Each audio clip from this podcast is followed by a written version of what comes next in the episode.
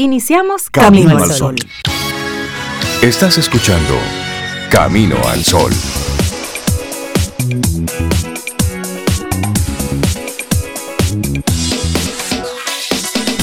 Y martes y 13 y octubre. Esto va rápido. Sí. Ya hay que dejar el relajo. Esto va muy rápido. Fui a una tienda a una ferretería específicamente y me maravillé de todo el pasillo de luces y la gente emocionada De luces de mirando. Navidad. Sí, Sobeida Ramírez y la ¿Ya gente tú estás en emocionada mirando los arbolitos. Y qué bueno, la Ah. gente necesita ver cosas que, que le traigan alegría, Que lo le, inspiren. que lo inspiren, que le digan, tú sabes, sí, la vida hay que celebrarla.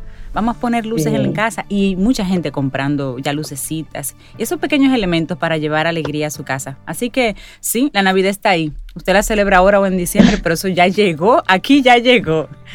Si usted quiere el colocar el arbolito, eso es opcional. Eso es opcional, pero y fui, ah, pero déjame decirte también, eh, fue un día un poquito movidito. Fui al supermercado, fui a un supermercado Ah, y ¿qué me acompañó todo el tiempo? Música navideña. Le dije, Rey, pero pero ya estamos en Navidad. El supermercado tenía todo el tiempo música navideña Ajá. y qué bien se sintió. Ahí sí. Sí, porque Lo El espíritu. lo que pasa es que la Navidad tiene ese aire de invitarnos a cerrar un ciclo. Sí. Entonces, qui- muchos quisieran cerrar este ciclo, Sí. claro que sí. No se puede. Bueno, yo voy a dejar. Claro, Yo lo no, voy a pero dejar. se- eh, no, pero es una decisión de cada Sí. quien. Cerrarlo y andar con tu alegría por dentro Claro, y sacarla cuando puedas, cuando quieras. por supuesto. O sea, no hay que esperar que llegue la Navidad. Yo voy a dejar parqueado a la izquierda el tema del Ajá. día de hoy. A ver. Tal vez, si dejas de buscar, lo encuentras. Reflexiona sobre esto. A veces estás tan afanado, buscando algo, detrás de algo, y ese algo simplemente se hace el difícil, se hace el importante, se hace el interesante, y no hay forma de que tú des con él. Hasta que un día tú lo sueltas, ¡pum! Y por arte de magia, aparece justo en el lugar menos indicado. Y esa es. la invitación que queremos hacerte en el día de hoy. Y eso aplica para personas, para el dinero, para esa situación ideal que tú quieres construir con tus propias manos. Déjale un ching al universo, que él también Sí. ayuda y él aporta. Déjenme desearle buenos días a ustedes dos, porque empezamos así como y entramos en Sí, tema. filosofando el deseo temprano. honesto y sincero de desearme buenos días. Claro que sí, si no, no te dijera nada. Ok, voy a estar tranquilo y esperando que me digas buenos días. Muy buenos días, Reinaldo. Eso soy yo, lindo. Espero que tú tengas un día lindo, lindo, lindo. Me encanta. Igual Cintia, Laurita y nuestros caminos solo oyentes. Pero en serio, Rey, no te rías. Que después la gente piensa que es de mentira, que yo te estoy relajando. No, yo, yo- Total, yo te que, creo. que me importa a mí lo que vayan a pensar. Así que lindo día para ti. Sí, porque para al final me encanta. Porque tú dices lo que dices y yo oigo lo que oigo. Punto. Exactamente. Y ya. Actitud camino al sol del día de hoy. ¿Cuál Ajá. es? Pisa con calma pero fuerte. No te desvíes Eso. en tus objetivos. Que cuando tú llegues a un lugar, ¿eh? sepas que llegaste. ¡Pum! Por ahí viene Cintia. Llegó Cintia, llegó Sobe. ¡Pam! Y no la nosotros, contenta. mire, nosotros las chicas cuando andamos con zapatos sin tapita se siente cuando tum, llegamos. tum, Clic, tum, clic, tum, tum. Bueno, pues esa es la idea.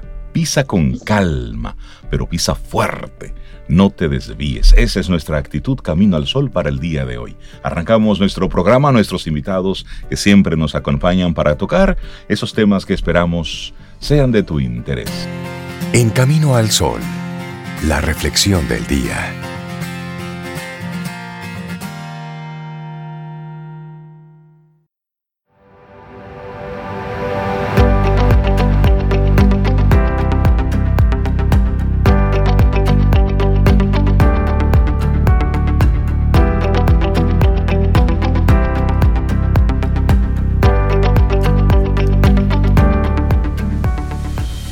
Oigan qué maravilloso consejo de Voltaire. Piensa por ti mismo y deja a otros que también disfruten de ese privilegio. Continuamos. Camino al sol. Voltaire.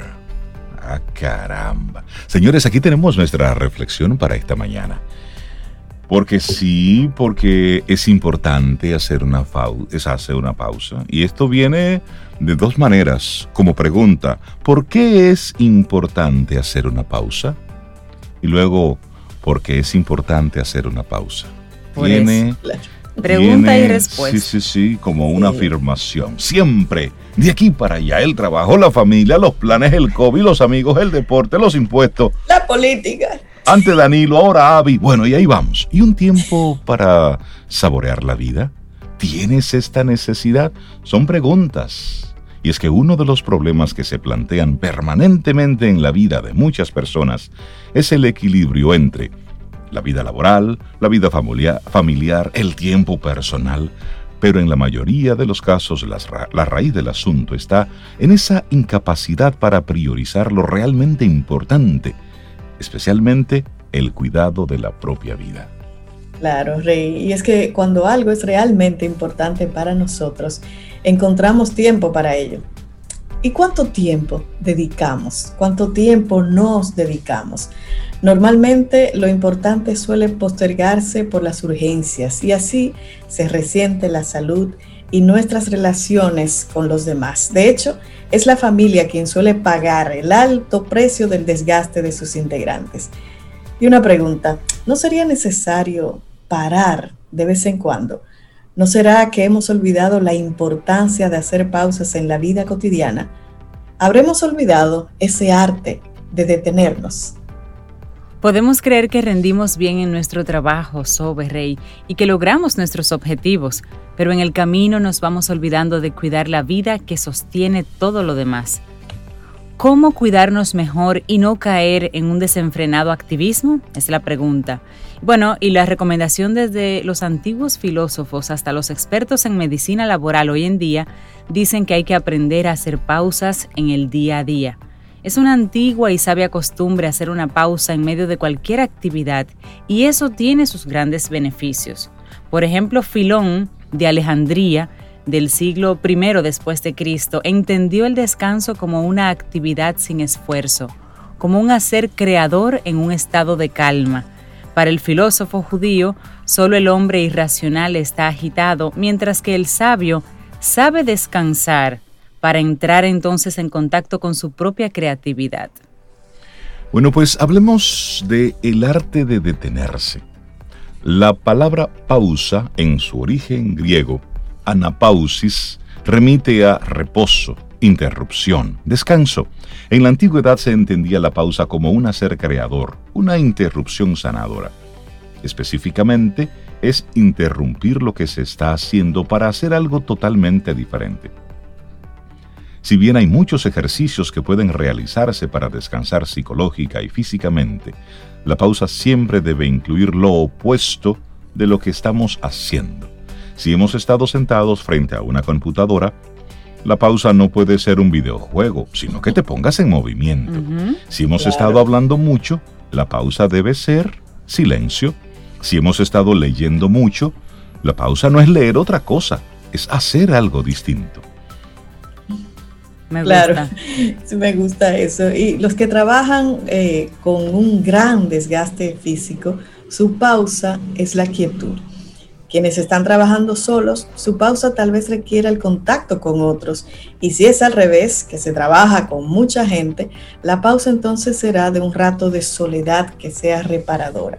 En muchos trabajos quienes no respetan las pausas son quienes aumentan los riesgos de accidentes, además de volverse menos eficientes en su tarea y con más descuidos. Y muchas empresas empezaron a incorporar tiempos de meditación o de relajación debido al estrés que sufren muchas personas durante todo el día. Sin lugar a dudas de que el contacto con la naturaleza, con sus sonidos y armonía, es un excelente remedio para interrumpir nuestra vida saturada de tecnología. Por eso, a la hora de elegir las pausas largas, es decir, vacaciones o un fin de semana, es importante no ir a un lugar similar al que vivimos siempre, porque seguiremos sobreestimulados. Ay, qué rico consejo.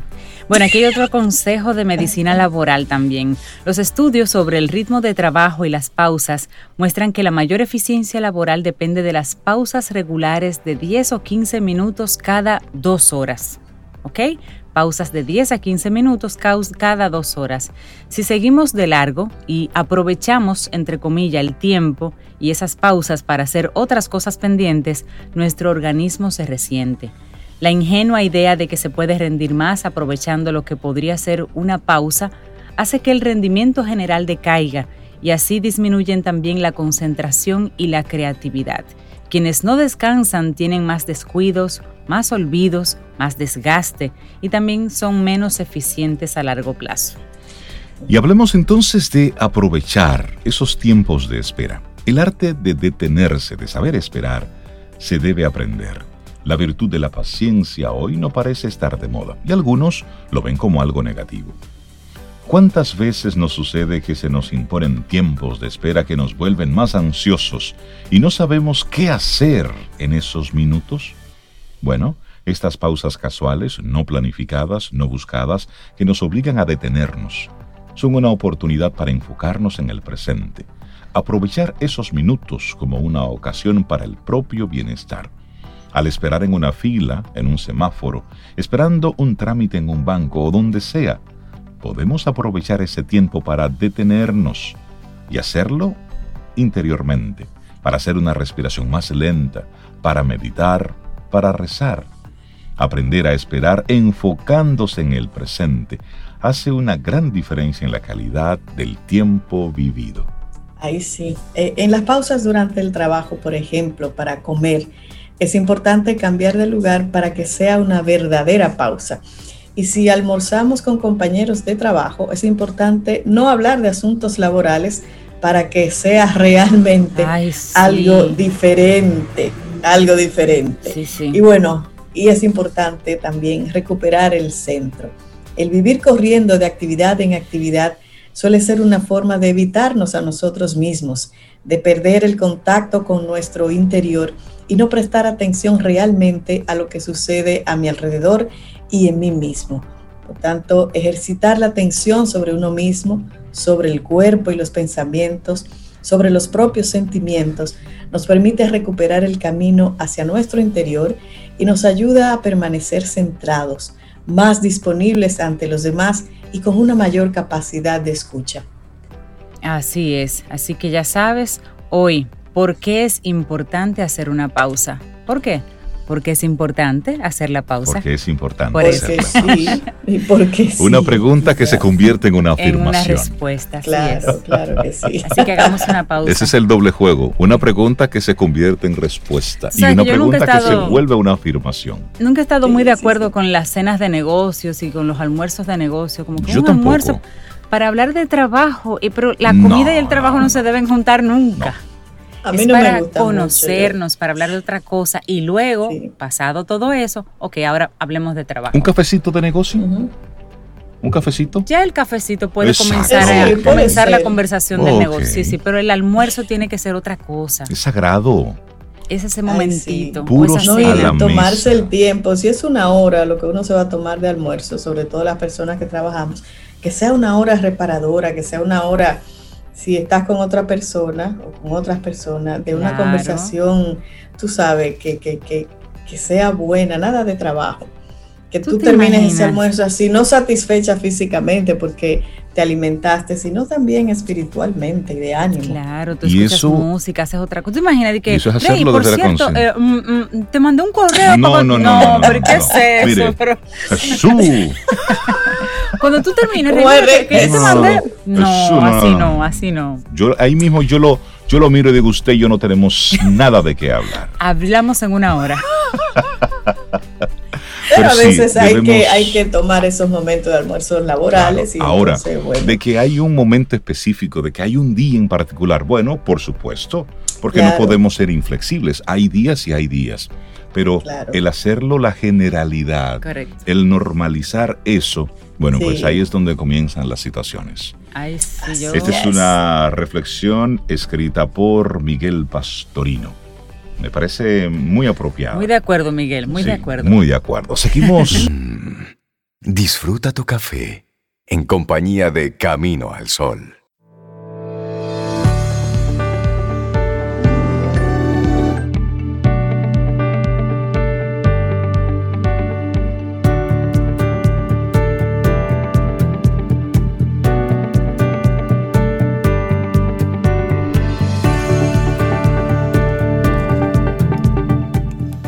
Y nuestra siguiente frase viene de Napoleón. Tómenlo como viene. ¿La del caballo? Sí, la del señor del caballo. Oye lo que dice. Tómate tu tiempo para deliberar, pero cuando llegue el momento de la acción, para de pensar y continúa. Muévete.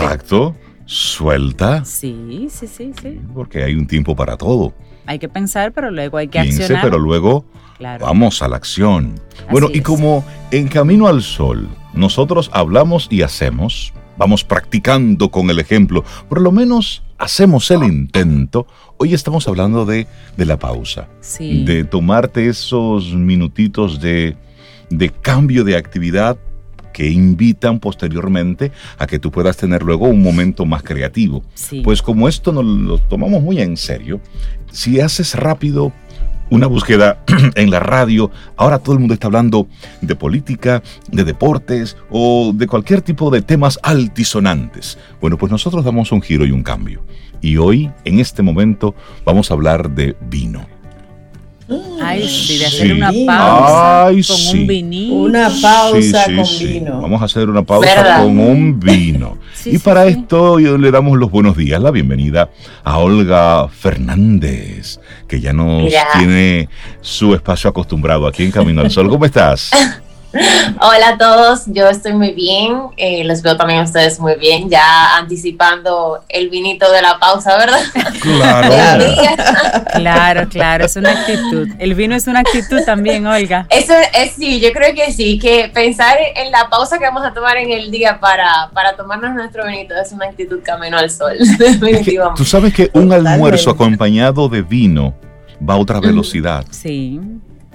Es decir, desde que tú sacas una copa y le pones la botella al lado, el ritmo de ese almuerzo cambia. Sí, sí, y no una botella, no, una no, copita. No, Comer con una copita y es saludable las también. Cuatro onzas las cuatro onzas. que dice Olga, esas son, no más de ahí.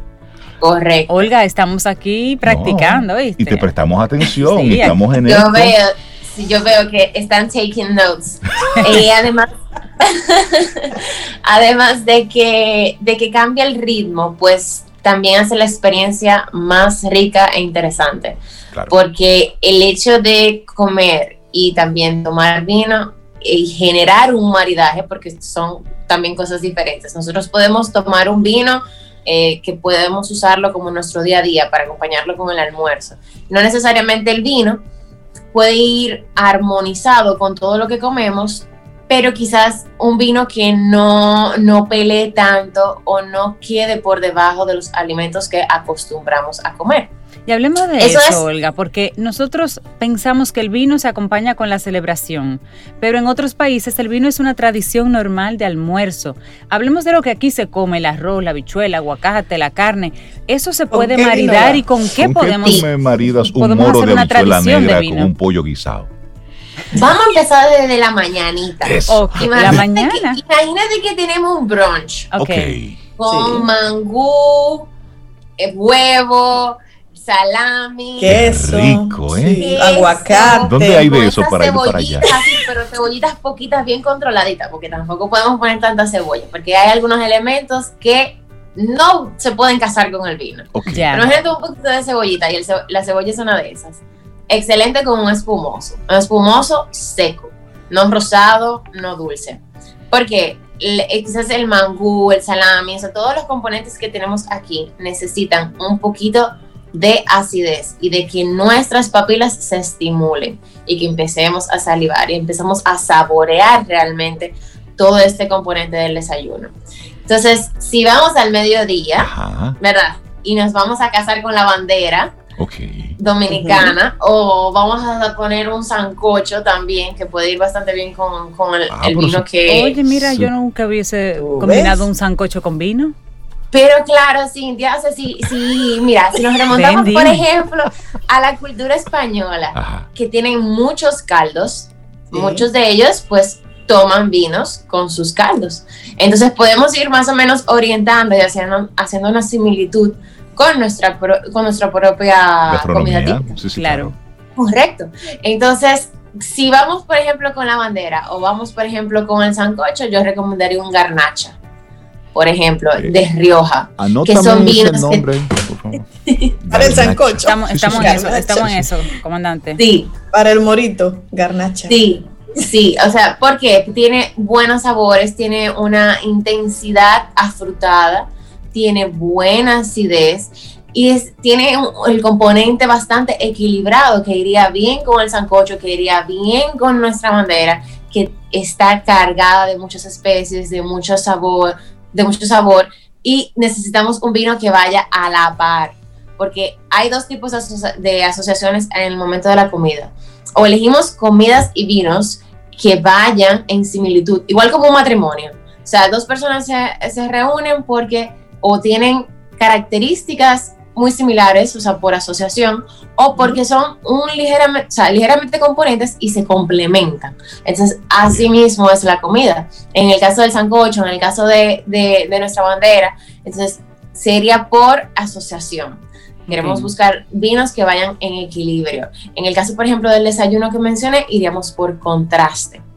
Mira, y garnacha, en mi vida yo había escuchado eso, disculpa mi ignorancia, me, me reconozco públicamente como un ignorante total. ¿Cómo yo encuentro eso? Porque yo nunca, como que no recuerdo haber visto una botella que diga garnacha. ¿Dónde yo encuentro ese nombre? Dime, dime. Oye, lo que sucede es que le tenemos que prestar más atención a las variedades más que a las marcas.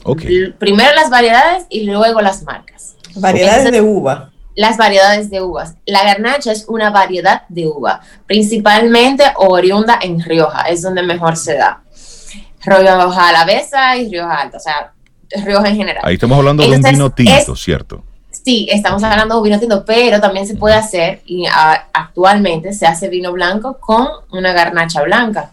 Ah, o sea perfecto podemos encontrarlo. Pero el garnacha tinto es de Rioja, es un vino con una ligera, o sea, con una potencia o equilibrada acidez, para, para bien decirlo, y una buena presencia de frutas, una buena estructura de taninos, pero tampoco tan potente que haga que se nos, eh, eh, que nos cause que se seque mucho la boca, sino que arma un equilibrio y un, Sí, sí. Porque quiero preguntarte. Él te va a hacer un cuestionario. Ah, no, es no, que, no, es que yo me estoy viendo comiéndome un moro de habichuelas negras con pollito, guisado, bien salseado, unos cuantos totoncitos y, mi garnacha. Y su garnacha. Hablemos de las temperaturas. Porque nuestra comida es caliente, con humito. Sí. Entonces, ¿a qué temperatura debería estar ese vino? Normalmente deberíamos de considerar también la estación del año donde estamos, porque hay temperaturas que son más calientes que otras, aunque nuestro verano es intenso, pero no, lo regular es que lo, mantenga, lo, lo mantengamos entre 14, 13, vamos, aproximadamente grados, dependiendo del tipo de vino. Mientras más intenso, mientras más cuerpo tiene, pues necesitamos que sean no temperaturas no tan bajas, sino temperaturas medias. 14 grados, 13 estaría bien. Por ejemplo, el garnacha estaría bien a esa temperatura, sin problema por la estructura que tiene. Y preferiblemente un garnacha que no tenga tanto envejecimiento, en el caso, por ejemplo, de estos alimentos, porque también el envejecimiento influye, los hace más complejos y los hace pues más tánicos y no necesitamos vinos tan tánicos con estos alimentos, sino vinos más, más nobles. Ok. Unos, unos años prudentes serían cuántos? Joven, vinito joven. Joven, puede ser de 12 meses para abajo. Okay. Olga, y normalmente. Joven, o como mucho, mucho un crianza, porque el crianza normalmente tiene 12 meses en barrica.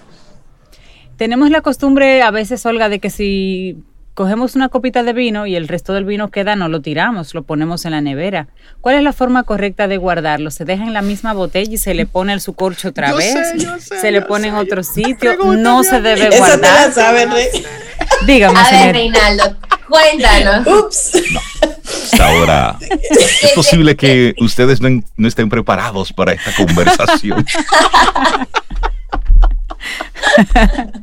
no, dime tú, Olga, dime tú. Experta que Luego de estar abierto, el, la botella debe permanecer de pie, no acostada, ya no es necesario. Si solamente la vamos a guardar con el corcho, pues perfecto, no, no hay problema. La, pueden tapar bien, que quede lo, lo más sellado posible. Y ese vino va a durar dos días, como mucho, dependiendo del tipo de vino. Hay veces que el vino al otro día puede estar muy deteriorado. Ok. Depende del vino. Porque hay oxígeno que se quedó dentro de la botella y el oxígeno lo que hace es que oxida el vino. Es lo mismo que comerse una manzana y dejarla fuera de la nevera. Es lo mismo con la mordida de nosotros. La, la oxidación es bastante rápida. Entonces, si tenemos unas bombitas que podemos encontrar en internet, que se llaman bombas de vacío, son unos taponcitos plásticos que se le colocan a la botella y tienen una bomba que succiona aire, eso no es 100% eh, correcto, ¿verdad? No es que vamos a eliminar el, el, oxígeno en un 100%, pero vamos a eliminar mucho oxígeno en relación a, la, a nuestra versión anterior con el corcho. Okay. Y aquí nos puede durar el, el vino aproximadamente tres, cuatro o hasta cinco días, dependiendo del vino, también. es bastante intenso, nos puede durar perfectamente cinco días. Igual Olga no se pierde, porque si pasa esos días, tal vez para tomárselo no sería agradable al paladar, pero sí lo puede usar para cocinar. Mire qué pasa, Sobeida. Nosotros estamos acostumbrados a pensar que el vino que se perdió es el vino que podemos usar para cocinar. Y no necesariamente. Porque el, plato lo podemos arruinar. Normalmente, si queremos hacer algo bien exquisito, elegimos buenos vinos y en buenas condiciones. Y dicen que con ese mismo vino cocinamos. Con ese mismo vino cocinamos. Con el vino que nos vamos a tomar, con, ese mismo, vino vamos a cocinar.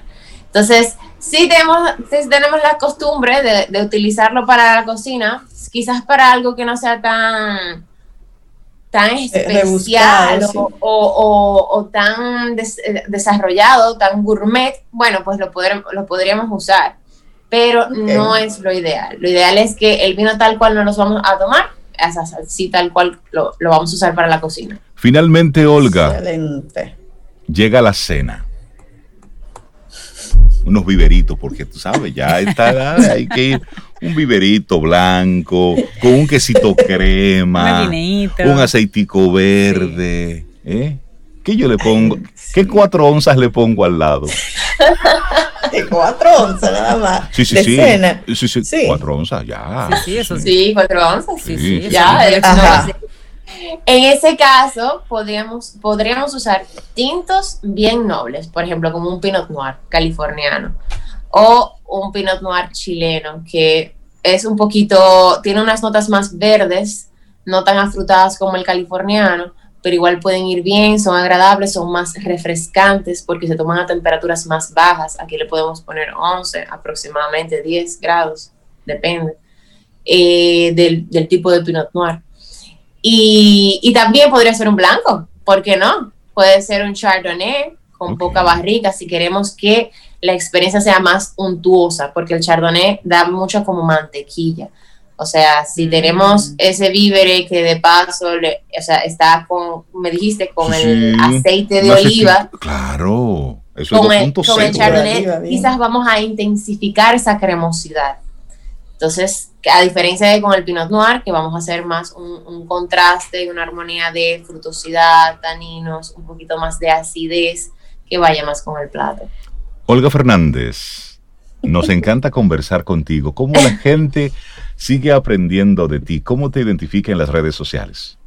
Sí, mis redes me pueden encontrar como Olga Fernández. El proyecto se llama O Wine Talks, O Wine de vino y Talks de conversaciones slash Olga Fernández también, aparezco de las dos formas. Buenísimo. Ahí me pueden consultar todo lo que gusten. Después de todo esto, tenemos que tener una junta con... Eso te iba a decir, porque hay varios caminos solo oyentes, hay amistades que no han probado la uva garnacha, entonces sería como una buena ocasión de hacer una degustación. Una y una pregunta, Olga, ya final. Eh, el programa Camino al Sol es de 7 a 9. ¿A qué hora empiezan los brunch?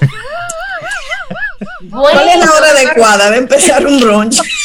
Normalmente, ¿sabes que es entre 10.30 a 11 de la mañana? 10.30 a 11. Eso. ¿Oyeron, Rey Cintia? Claro, esa es la hora correcta. para coordinar. Es para coordinar, ¿verdad? Olga Fernández, All Wine Talks. Bueno, pues muchísimas gracias. Que tengas un día precioso y gracias por compartirnos este tema. Te iba a preguntar sobre el locro de longaniza, de salami, de pollo. Para una próxima entrega. pero eso se va a quedar para una próxima entrega. Oh, pero claro. Unos totoncitos con salami, ¿con qué podemos maridar todo eso? Pero será parte de una próxima conversación. Todo es maridable. Chicharroncito light. Parece que sí. Ay, los chicharrones van súper bien con el espumante. Eso. Y los chicharrones van muy bien con el espumante. Rosa, Olga, vamos a hacer una degustación. Que tenga su precioso día, Olga. gracias, gracias. un abrazo a todos. Igual para ti. Disfrutemos un delicioso café escuchando Camino al Sol.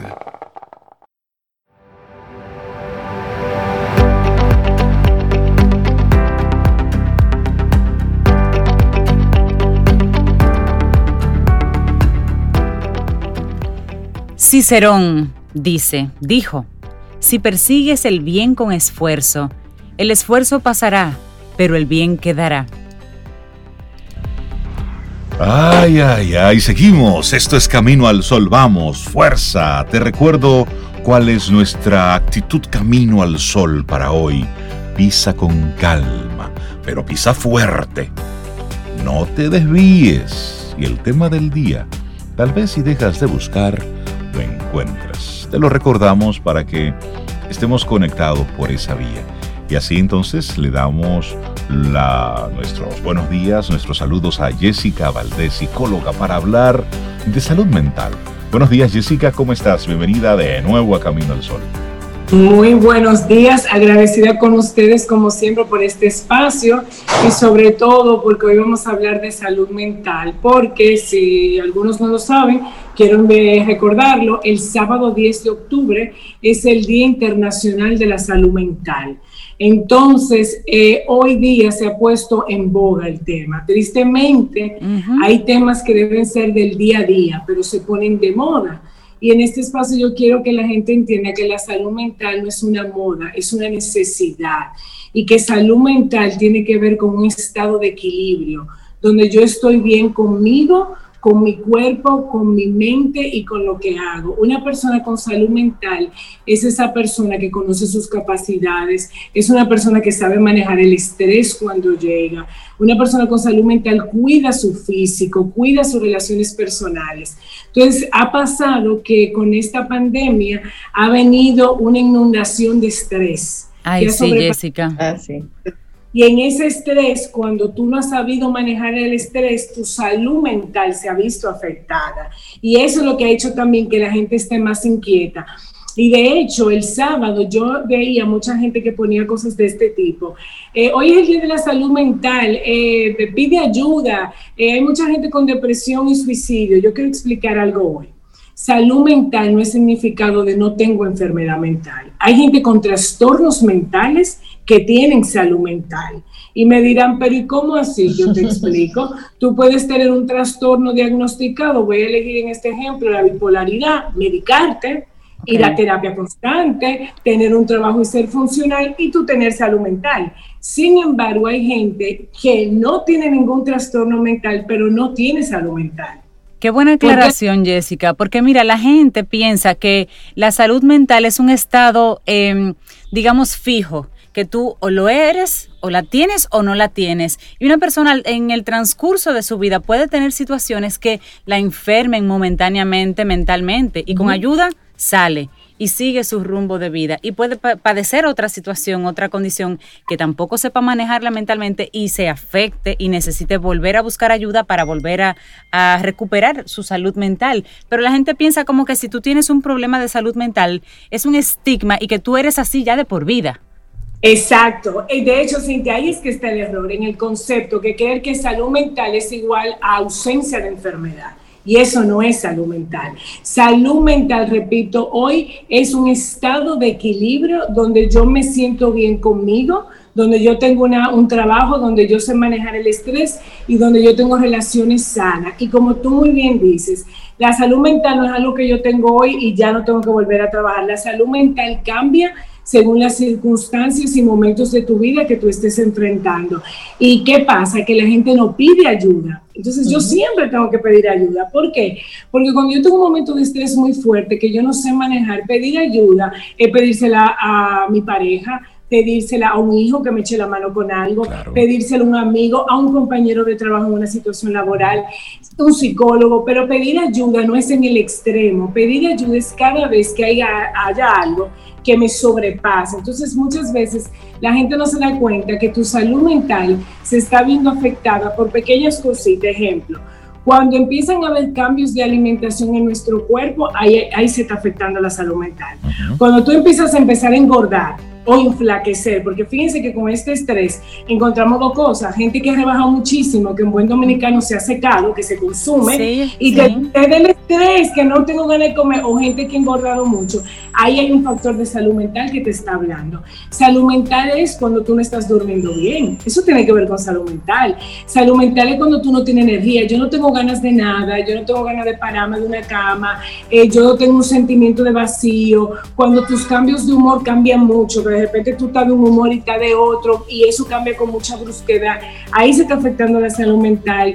Otros momentos de salud mental eh, delicados, cuando tú empiezas a escuchar voces, por ejemplo, o cuando tú tienes pensamientos de lastimarte o de lastimar a otros, o cuando tú tienes un pensamiento recurrente que no se te sale de la cabeza, cuando tú te sientes que tus actividades diarias, como ir a trabajar, cuidar de tus hijos, ya tú no tienes ganas de hacerla, te cuesta pararte, todos esos indicadores dicen que hay un tema de salud mental y todo el que nos esté escuchando aún ha pasado por ahí en algún momento. Tú sabes, Jessica, que la gente a veces siento que es que cuando tiene una situación de salud mental, primero no sabe distinguirlo de un mero cansancio, agotamiento temporal y segundo, después no sabe. O sea, voy, voy a un médico, voy a un psiquiatra, voy a un psicólogo, un psicólogo que yo conozca o prefiero un psicólogo que no me conozca para que no me juzgue. Entonces, eh, son tantas las limitantes que la persona tiende a decir, mira, tú sabes qué, me tomo una copa de vino, hablo con una amiga mía y ponen, esa, ponen tierra sobre el problema y no lo resuelven. Totalmente, y cuando el cuando eso explota, explota de mala manera y ya se puede convertir en una enfermedad o en algo que te incapacita. Entonces también yo quiero decirle a las personas hoy, la salud mental es algo que tú puedes cuidar cada día de manera preventiva. Yo no tengo que estar mal para cuidar de mi mente. Y uno de mis grandes anhelos como profesional siempre ha sido mi gran sueño, es que las personas lleguen a cuidar su mente como cuidan el cuerpo.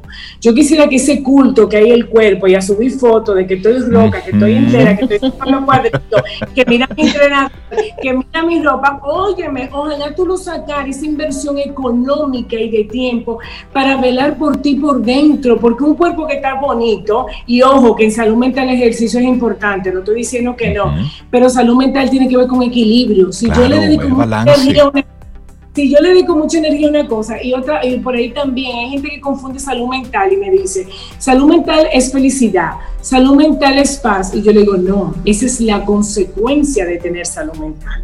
Cuando yo tengo salud mental, yo me siento en bienestar, yo me siento en paz, yo me siento tranquilo. Por eso, cuando en tu vida la felicidad está escasa, la paz está escasa, tu salud mental no está bien. Entonces, ¿cómo tú puedes día a día tener una buena salud haciendo hábitos que sean comunes, que sean cotidianos? Ejemplo, trabajar. Señor, una de las cosas que me ha afectado hoy día es la gente que no tiene empleo.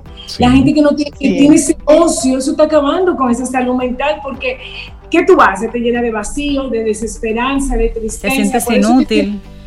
Mira. Y por eso se puso de moda la palabra reinventarse, porque si usted perdió el empleo, tiene que reinventarse, porque si no ese ocio te va a deprimir y te va a acabar contigo. Entonces, un oficio, señores, hacer ejercicio, y yo siempre digo, para hacer ejercicio no hay que tener dinero, no hay que apuntarse en un gimnasio. Ni tener ropa chula, no, no, no. Para nada.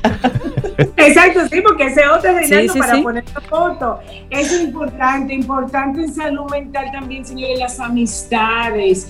Cuando tú tienes salud mental, tú tienes ese amigo con el que tú te puedes sentar los hombres a beber esa cerveza, esa peña que solemos oír que el sexo masculino tiene. Nosotros las mujeres que somos más de la copita de vino y del café, tener esa amiga con la que tú llamas y te desahogas. Salud mental es esos encuentros familiares. ¿Por qué? Porque cuando yo me siento amado, cuando yo me siento querido, cuando yo sé que hay gente que me va a acoger en todas circunstancias, eso me da equilibrio, eso me da bienestar. Entonces, son cosas que a veces descuidamos y no nos estamos dando cuenta que no se puede. Y ahí conectarlo con lo que está pasando en nuestro entorno.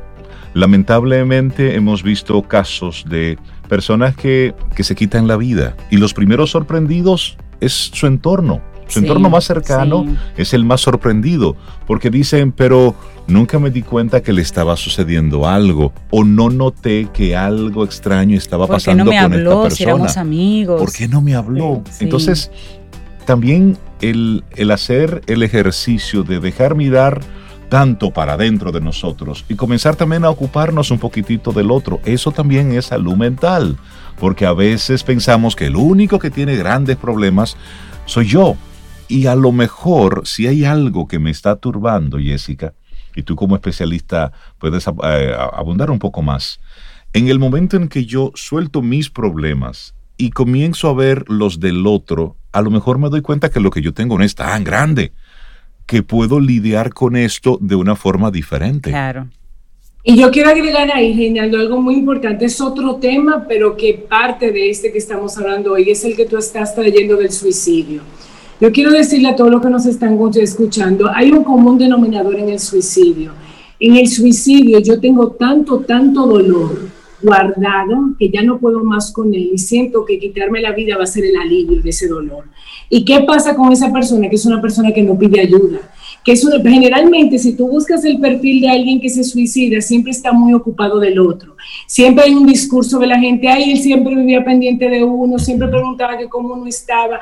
Muchas veces cuando yo no quiero hablar de mi dolor y de mis problemas, yo me ocupo del otro. Y salud mental es, primero ocúpate de ti, y después ocúpate del otro. Salud mental es hablar, expresar tus emociones. Cuando tú tienes mucha cosa guardada, tú explotas. Entonces a veces la gente no quiere entender que estar sano no es una receta complicada, es una receta sencilla que implica cuando te sientas triste, cuéntalo. Cuando te sientas alegre, cuéntalo, porque lo bueno también se cuenta.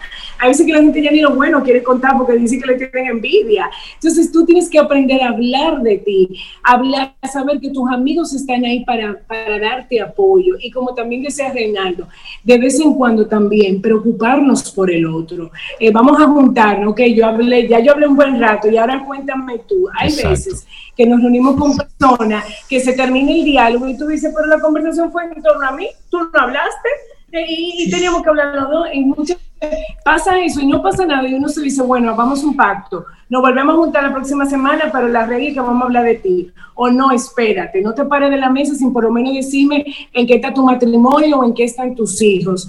O sea, pero también, repito, si tú y yo nos sentamos a comer y tú no me has preguntado por mi vida, tengo autoestima y amor propio para decir, pero yo te quiero contar algo. Pero espérate, que ahora yo te quiero compartir esta situación.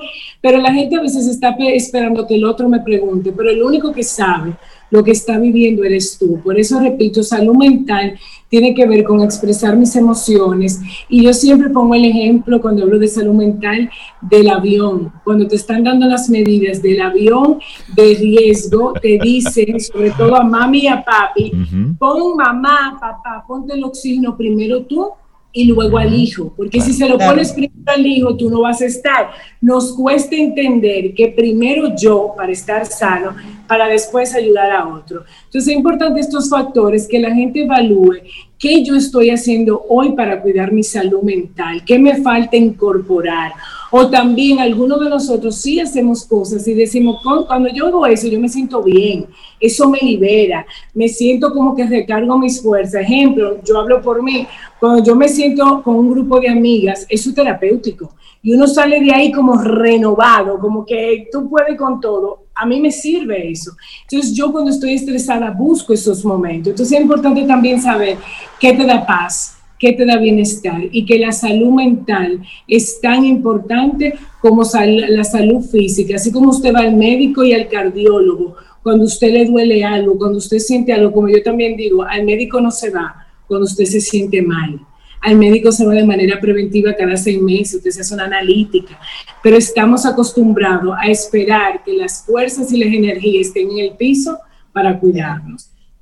Jessica Valdés, muchísimas gracias por tu tema que pone pone la atención a que debemos cuidarnos por fuera, por dentro. Se está hablando mucho de cuánto debemos velar por los alimentos que comemos, eso está muy bien, pero también qué le vamos metiendo a nuestro cerebro, qué tipo de contenido vamos vamos consumiendo, porque eso de una forma u otra va alimentando a ese ser ¿Y cómo vamos encauzando lo que sentimos? Así ¿Con es. quién lo hablamos? ¿Cómo nos desahogamos? ¿Cómo vamos haciendo un proceso interno No, con eso, eso? es vivir y uno en mismo y uno mismo estar atento a los demás porque Jessica por ejemplo tiene el entrenamiento algunas personas tienen la facilidad de expresar pero otros se quedan Con con todo, eso adentro dentro. entonces uno debe también estar atento a las señales de ese familiar esas amistades que tú le veas que está cambiando como decía Jessica algunos hábitos ya es una alerta Una alerta. a Jessica, conversar tú sabes acompañarlo para ponernos en contacto contigo a nivel profesional, ¿cómo lo podemos hacer? Pueden llamarme al 829-850-1812 o me pueden buscar por Instagram Jessica con J, J eh, Jessica Valdés M. Ahí puede estar a sus órdenes con mucho gusto. Buenísimo, Sí, que sí, tengas converse un con Jessica. día espectacular, Jessica. Un gran abrazo Gracias para ustedes. y gracias por tu aporte en Camino al Sol. Disfrutemos un delicioso café escuchando Camino al Sol.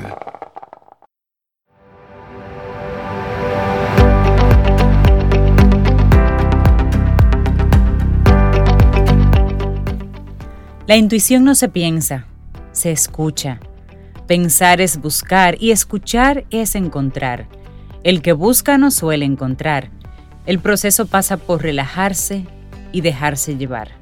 Cualquier cosa que se te ocurra en el instante que te haces la pregunta, por absurda que parezca, te da la clave para encontrar la respuesta. Eric Rolf. Buenísimo. Eso es como cuando tú que- te acuestas con una situación y te Ajá. quedas como pensando en esa situación y te sueñas a veces con la solución. Sí. a mí Te me pasa despiertas eso. como que, pero ya lo tengo. a mí me pasa totalmente Sí. Tenemos un Muy- amigo con mucha frecuencia. en común que nos dice que la intuición se siente y tú lo sientes en las tripas. En las tripas. Mandarle un Las gran abrazo a nuestro buen amigo Jesús Izquierdo. Sí, él, él dice eso. Tú sientes eso ahí en las tripas. En las tripas. Bueno, y, y hablando de, de salud mental, interesante el tema que compartíamos con, con Jessica. Eh, es bueno ver lo que personas muy vinculadas a la tecnología dicen sobre cómo la tecnología no está creando necesariamente un mundo mejor. Hace muchos años, Cintia Sobe, yo me sorprendí cuando una aplicación te podía decir el nombre de la canción que estaba sonando, el artista, te podía decir el, el disco, de qué producción Ah, se eso trataba, anda, con- eh, eso anda conmigo. Es decir, cuando yo conocí ese, Sí. ese, esa aplicación, óyeme, yo dije, pero, pero espérate, estos La son maravilla. los finales. Estos sí que son los finales. Óyeme, y estamos hablando de que esa aplicación era Shazam, Ujú. Que era lo que hacía, un reconocimiento de lo que estaba sonando y te buscaba de inmediato la, todos los detalles. Bueno, pues el creador de esta app, el creador de Shazam, su nombre es, vamos a ver si lo puedo pronunciar bien, Hiraj Mukherjee. Mukherjee, exacto, Hiraj Mukherjee. Espero haberlo dicho bien. Él dice, la tecnología no está creando necesariamente un mundo mejor. Él es el fundador de la app Shazam y él cree que la tecnología ha de ser vigilada para que se le dé un uso correcto. Y oigan lo que él dice. Son las personas y la intención que hay detrás lo que es importante. Él, que es un nombre muy reconocido en el panorama emprendedor de Londres, su lugar de nacimiento fue la India, el trabajo de su padre en Air India. Sin embargo, lo llevó a pasar su infancia en distintos países. Él se licenció en economía, matemáticas, en el Dartmouth College. Luego se fue a California, a Stanford. Y su gran contribución a la tecnología es precisamente esta app, Shazam Zoe. Una app musical que te permite conocer todos los datos de canciones. Y hace dos años él vendió su compañía a Apple. Y desde entonces, ¿qué hace este señor ¿Qué con hace su dinero? Se ocupa de invertir en proyectos socialmente responsables a través de la firma Tech for Good. Tec- Sí, pero es- tecnología sí. para el bien, más o menos. Tecnología para el bien. Y, Qué bien. y me he dado Sí. cuenta que ha sido una constante en personas que han hecho dinero en la tecnología, han vendido sus empresas y luego parte de ese dinero lo han volcado hacia la, la contribución y al apoyo social. Sí, algunos sí. Algunos de ellos. Sí. Bueno, la base de Maslow, ya tú tienes tu comida y tus asuntos resueltos y tú te das ya el privilegio de pensar un poquito más por los demás. Qué bueno. Y qué bueno llegar así. Sí, sí, sí, me, me parece Pero sí, es verdad. Lo importante con la tecnología es es la intención que el ser humano pone detrás y el uso que le puede dar. Y esa intención es la gente, es la persona. Es la persona, es la, persona. la tecnología siempre va a ser Volvemos a lo un mismo. medio. Por eso es que necesitamos que la gente esté bien equilibrada, esté en balance. Sobre todo eso. Exactamente. Así Pero es. Shashan, fantástica. Yo todavía la tengo, sigue funcionando. Yo estaba en los sitios así en público y una canción que me gustaba y ¡ta! me Yo decía, conocí como dice Shazam Rey, contigo. todo me trae. Sí, Yo conocí sí, Shazam contigo. Así Sí, sí. es. Bueno, y en otra, en otra información, hay algunas interesantes que están vinculadas con el coronavirus. Con el Y coronavirus. una de ellas Ujú.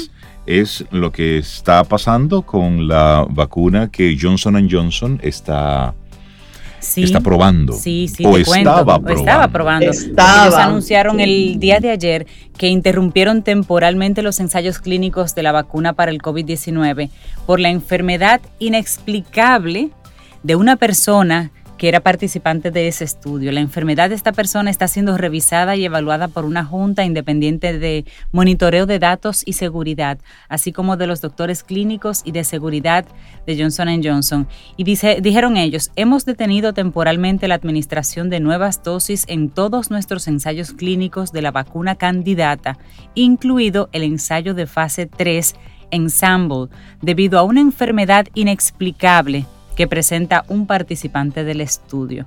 La pausa significa que se ha cerrado el sistema para registrarse en línea para la prueba clínica con 60 mil pacientes. Y esta farmacéutica declinó suministrar mayores detalles al argumentar que deben respetar la privacidad de este participante. Dice, estamos aprendiendo más sobre la enfermedad de este participante y es importante tener todos los datos antes de compartir información adicional.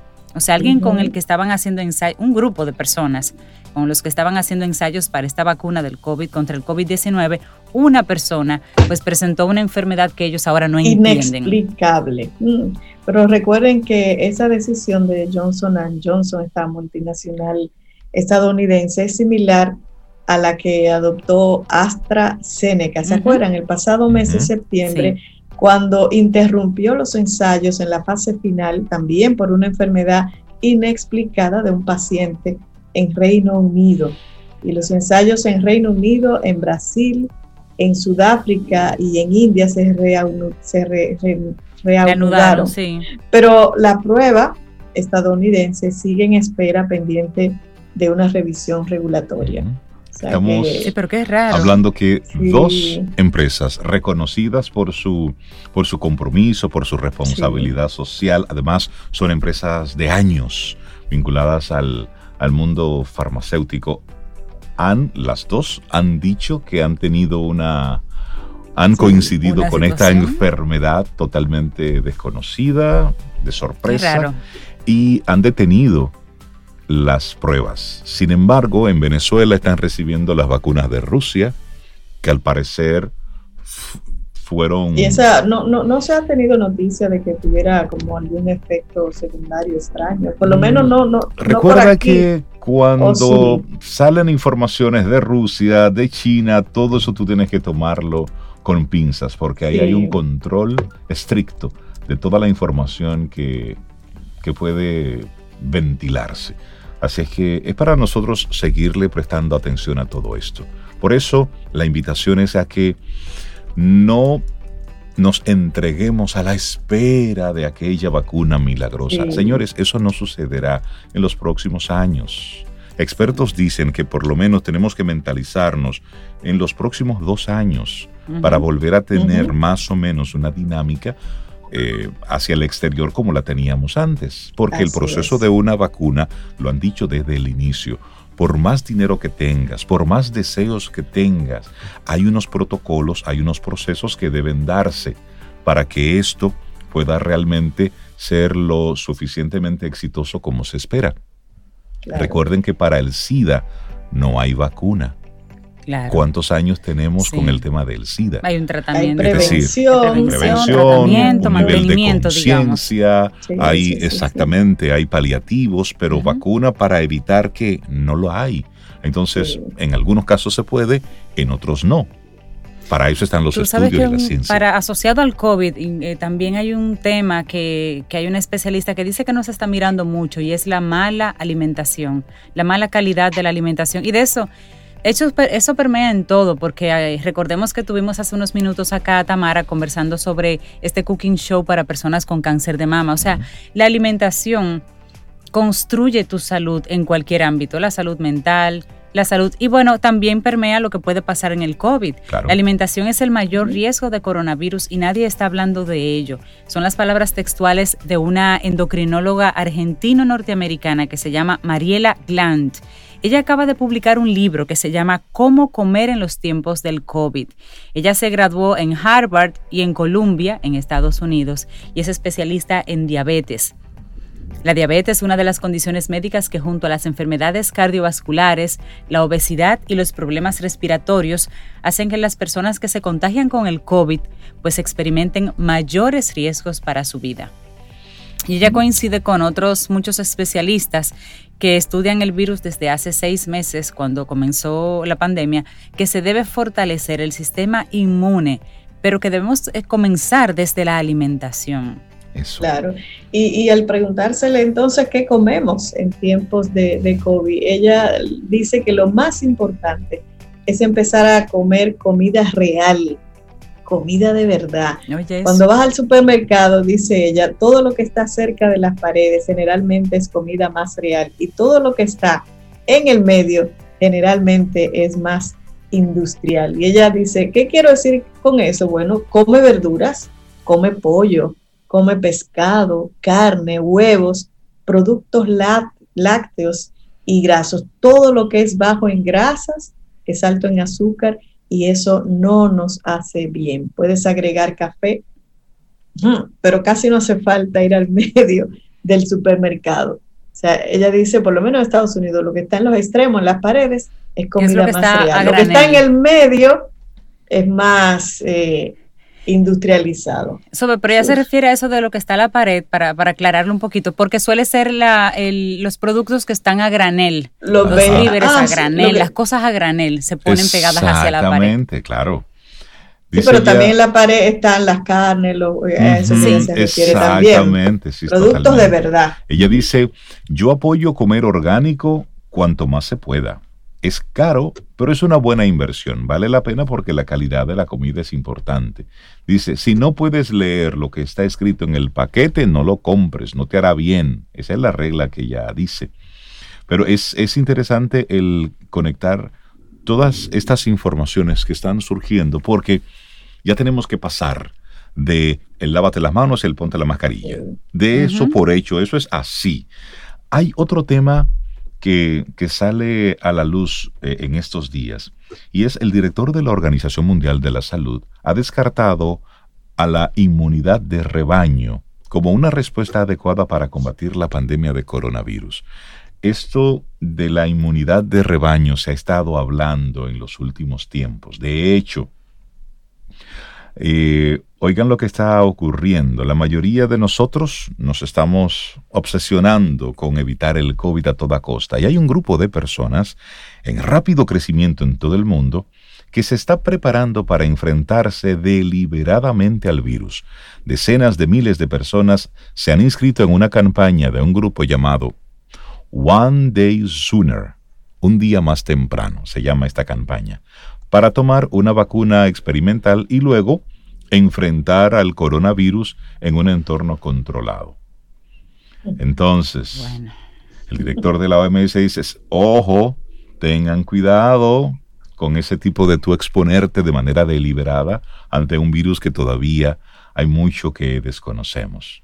Él dice que esta estrategia es científica y éticamente problemática. Solamente para cerrar te compartimos ahí unos números.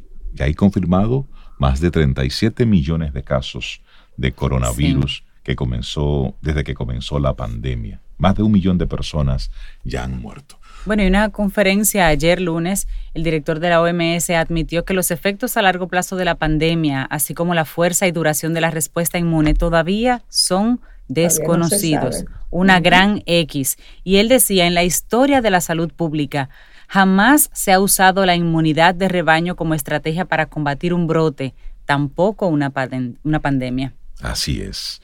Señores, llegamos al final de nuestro programa Camino al Sol. Vamos, ánimo, buena vibra, buena energía. Tenemos un martes por delante. Si tienes que salir a la calle, su mascarilla, distanciamiento físico, lávese las manos. Cuando llegues a casa, báñate. Y ya, luego sigue haciendo tu vida. De eso se trata. Y al final del día haz una pausa. Y si esa pausa es una llamada a tu amiga, llámala. Llámala. Una copa de vino, cuatro onzas, tómala realmente uno tiene que encontrar ese equilibrio dentro de este desequilibrio. Y hacer la pausa real, no de que comiendo y trabajando. No, no, no, no, no, no, Vida, vida. Y si estás cansado de caerle atrás a los chelitos, ya, suéltalo. No le caiga atrás. De repente es el dinero que te cae atrás. Y lanza la pregunta. Sí, sí, sí. ¿Qué es lo que debo hacer? Lanza la pregunta al universo. Y espera respuesta. Sí, te llega y la espera respuesta. una respuesta. Señores, que tengamos un día precioso. Si el universo sigue conspirando, si usted quiere y si nosotros estamos aquí, mañana tendremos un nuevo Camino al Sol. Y esperamos que hayas disfrutado del contenido del día de hoy. Recuerda nuestras vías para mantenernos en contacto. Hola arroba caminoalsol.do. Visita nuestra web y amplía más de nuestro contenido. Caminoalsol.do. Hasta, una, próxima, edición. Y pásala bien.